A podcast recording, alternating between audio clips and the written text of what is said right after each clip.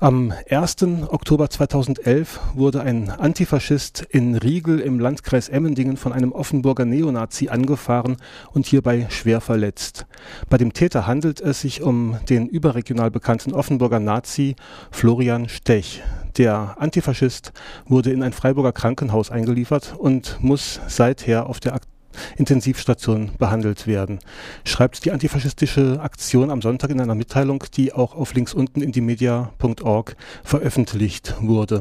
In den Kommentaren wird hier von versuchtem Mord gesprochen.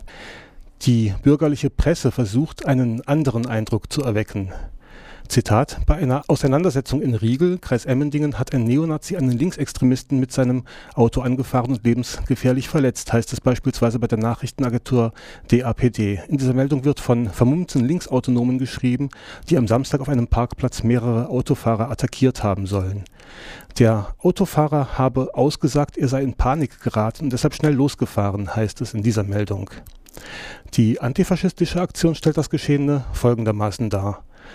Im Rahmen der Mobilisierung neonazistischer Gruppen zu einem Aufmarsch am 22. Oktober 2011 in Offenburg sollte am vergangenen Samstag eine Party im Großraum Emmendingen stattfinden. Diese sollte zur Finanzierung der Demonstration dienen. Antifaschistinnen beobachteten den Schleusungspunkt der Neonazis. Der dort in seinem Fahrzeug wartende Florian Stech bemerkte die Antifaschisten und fuhr los, offensichtlich mit der Absicht, den in der Nähe von seinem Auto befindlichen Antifaschisten schwer zu verletzen. Der Antifaschist wurde von dem Auto erfasst, über den Wagen geschleudert und blieb regungslos liegen.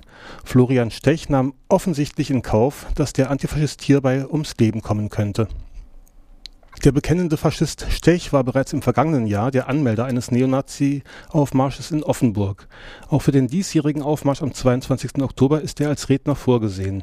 Er gilt seit Jahren als bekannter Aktivist in der regionalen Nazi-Szene, heißt es in der Mitteilung der antifaschistischen Aktion, die auch auf links unten www.indiemedia.org veröffentlicht ist. In der Kommentarspalte zu dieser Meldung sind dann auch Facebook-Posts veröffentlicht, die die mörderische Einstellung von Florian Stech alias Ragnar Stirbjörn verdeutlichen.